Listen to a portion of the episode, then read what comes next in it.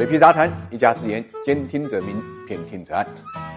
神话呢，就是用来被打破的。之前的这个世界经济史上有一个神话，就是持续了二十多年啊，经济没有衰退。这个经济体呢，不是别的国家，正好是澳大利亚。澳大利亚最近几十年的增长呢，跟中国经济的增长也是息息相关的。那为什么呢？因为中国啊，正好是澳大利亚能源最大的一个进口国，来自澳大利亚铁矿石，一定程度上呢，推升了澳大利亚的整个经济，带动了 GDP 的上升。但是最近这种势头呢，随着中国去产能、结构性改革不断的深入呢，狂飙猛进式的资源出口呢，在澳大利亚实际上是受到了很大的一个下降，再加上房地产的这个市场的变化呢，所以就导致澳大利亚二零一八年四季度的 GDP 啊只有零点二，直接呢把全年的 GDP 拉到了二点三，跟预测中的二点八呢有非常大的一个区别。澳大利亚的房地产啊，在过去五十五年中间保持了百分之六千五百八十八的这么一个增幅，换句话来讲，涨了六十五倍，尤其是在一七年的时候呢，冲到了峰值。但是最近，无论是悉尼还是墨尔本，他们的房价呢，二零一八年都下跌了百分之七到八。距离一七年的峰值来比的话，到现在为止，房价都已经下降了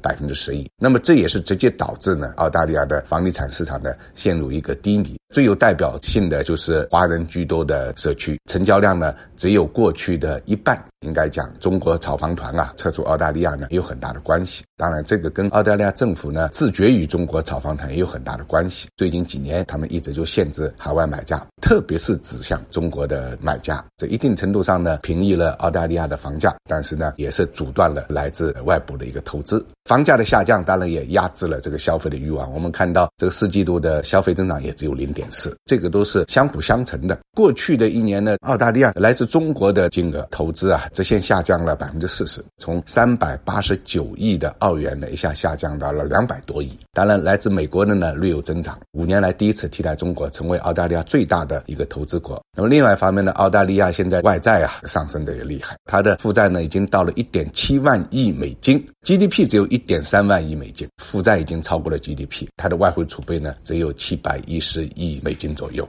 还有一个定时炸弹呢，就是居民的债务，房屋抵押贷款跟信用卡贷款啊，在澳大利亚已经高达了一百八十九。过去历史上这个数据呢，一九八八年只有百分之六十，也就说明居民的家庭债务也是一个相当大的一个问题，压得澳大利亚的居民呢有点喘不过气来。所以房价在下跌，经济在下行，澳大利亚呀现在面临着重重的噩梦，谁能够拯救，只有天知道。